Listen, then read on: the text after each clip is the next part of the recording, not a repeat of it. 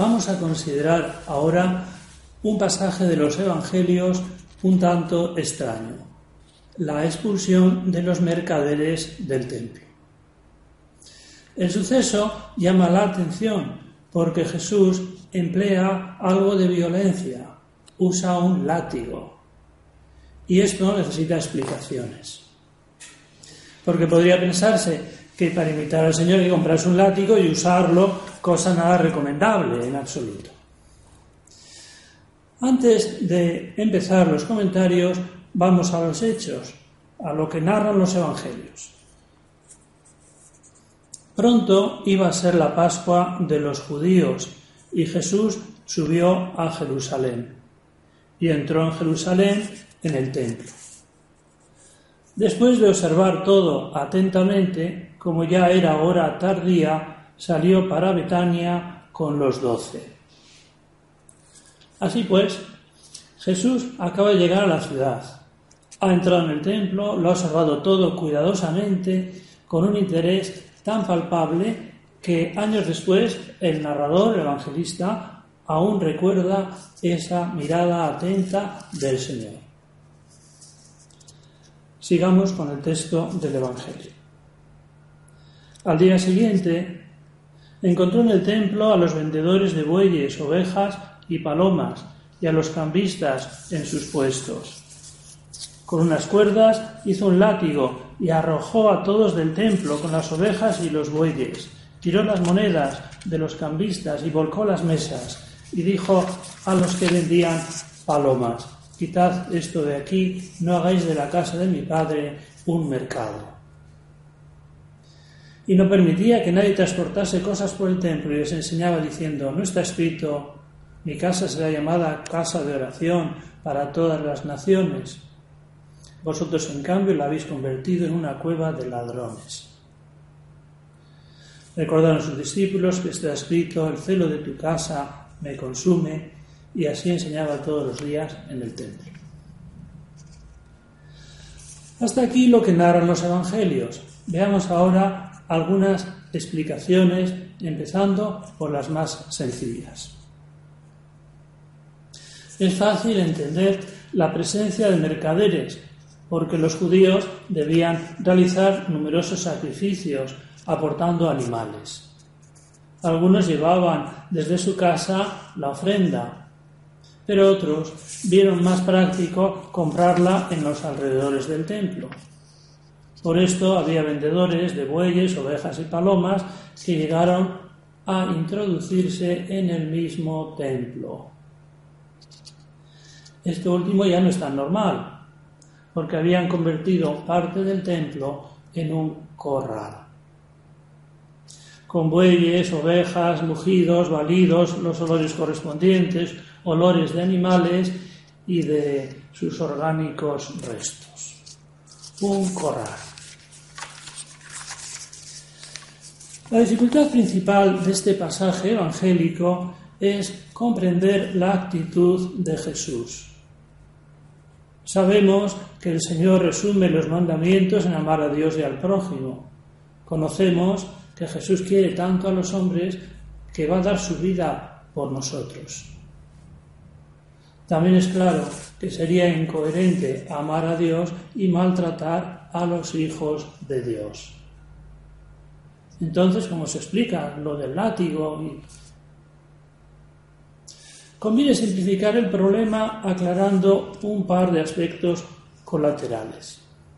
Primero, Jesús no actuó por un impulso repentino, puesto que el día anterior había estado allí y lo observó todo atentamente, como hemos leído. Es decir, el Señor ya sabía cómo estaba el ambiente y pudo pensar con tiempo cuál sería la actitud apropiada no fue que le sobrevino un pronto. En segundo lugar, Jesús no hirió a nadie, ni hizo nada ilegal, puesto que al día siguiente volvió allí y no lo apresaron. Los jefes judíos buscaban motivos para detenerlo y le acusaron después de otras cosas, pero no aludieron a este asunto. Más bien da la impresión de que la gente aplaude su comportamiento, como si dijeran, ya era hora de que alguien les echara del templo. Esto nos tranquiliza, porque vemos que Jesús obró correctamente como era de esperar. Pero su actitud sigue necesitando alguna explicación. Suena raro verle utilizar la fuerza y es hora de dirigirnos al núcleo del problema. ¿Por qué obró así? Jesús mismo da los motivos de su actuación con estas palabras. Quitad esto de aquí, no hagáis de la casa de mi Padre un mercado. Su reacción tan inusual se debe a una falta de respeto al templo. Se maltrataba el templo y decidió quitar el mercado de allí. Si el Señor hubiera actuado así para evitar un asesinato o un robo, nos hubiera parecido estupendo. Todos los superhéroes lo hacen. Lo aplaudiríamos. Eh, y este Evangelio apenas necesitaría comentario alguno. Lo que extraña es verle usar el látigo para defender el honor del templo. Esto es lo que cuesta entender y seguimos intentándolo. Durante su estancia en la tierra, el Señor convivió sin reparo con numerosos pecadores, a los que siempre trató amablemente.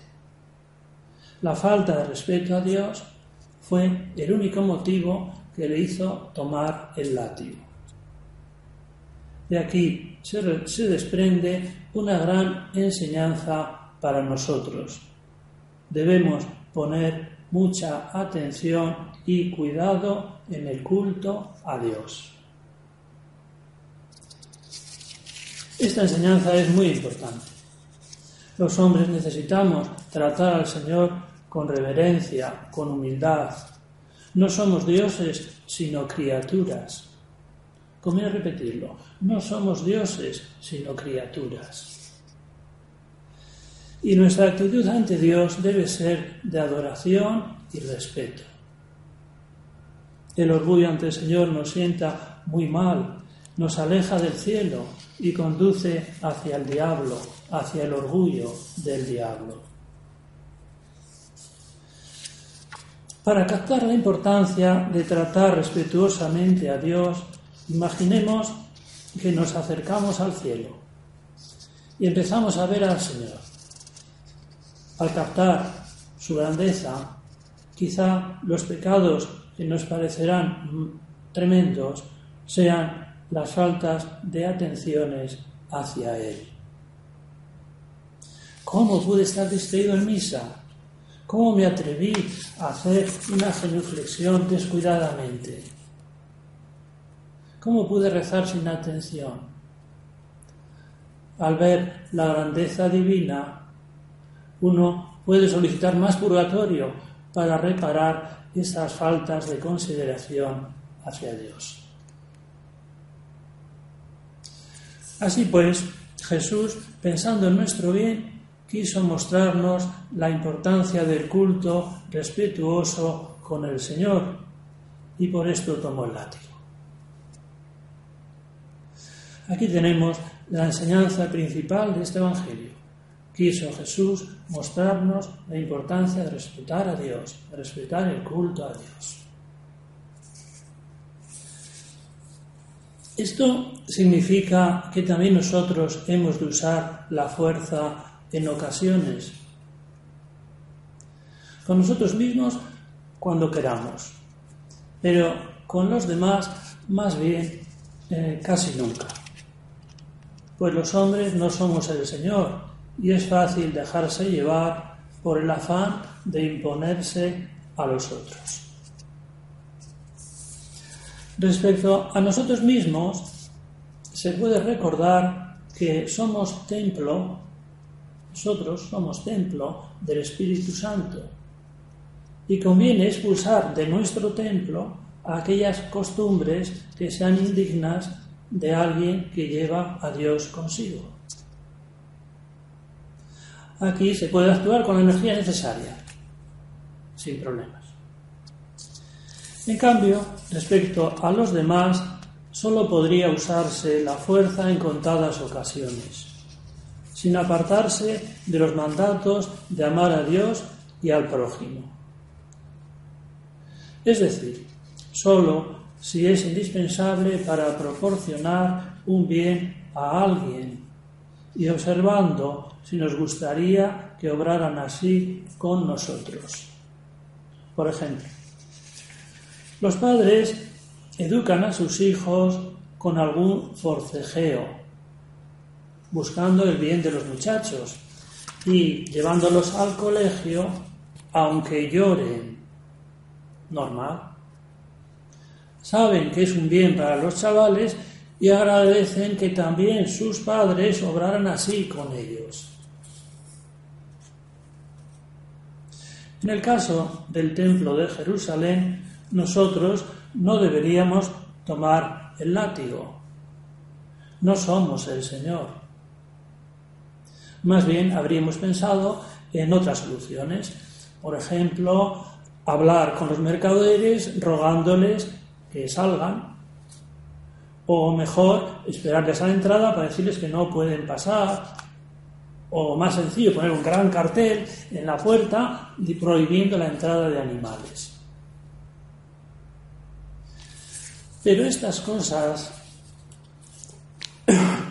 pero estas cosas las podían haber hecho fácilmente los jefes judíos, que además disponían de guardias. Y nada hacían, y nada hacían.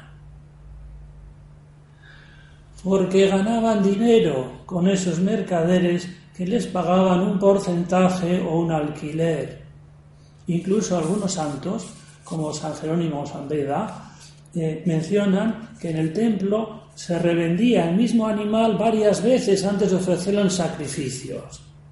Antes de sacrificarlo lo revendían varias veces el mismo animal. De modo que el negocio iba bien y los jefes judíos no querían perder tan interesantes ingresos. Por esto Jesús habla de cueva de ladrones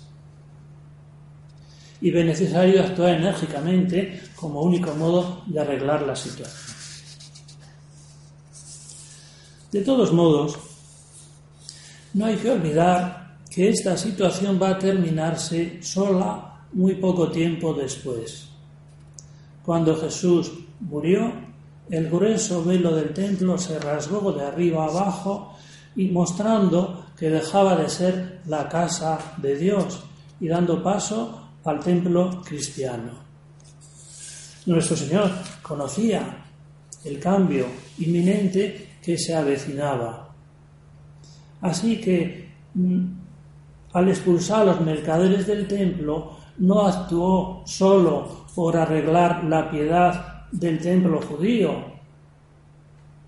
que va a desaparecer dentro de unos poco tiempo, sino sobre todo para enseñarnos a nosotros la importancia del respeto debido a Dios, del respeto debido a las cosas de Dios.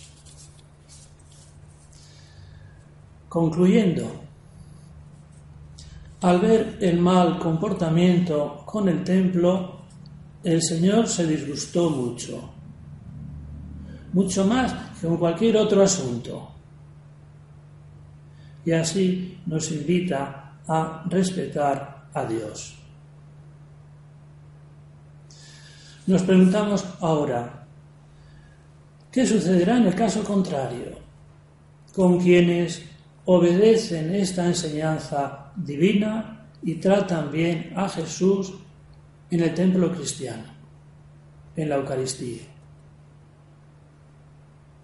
Se puede asegurar que el cielo otorgará abundantes dones a las personas que cuidan delicadamente al Señor en el sagrario. El cielo disculpará más fácilmente los errores de quienes han procurado esmerarse en el trato con Dios en la Eucaristía. Los ángeles comentarán de esas personas qué cuidados tienen con el Señor. La Santísima Virgen dirá, esta hija mía, este hijo mío, qué bien tratan a mi Jesús está el Señor en el sagrario y qué bien le trata. Muchas gracias.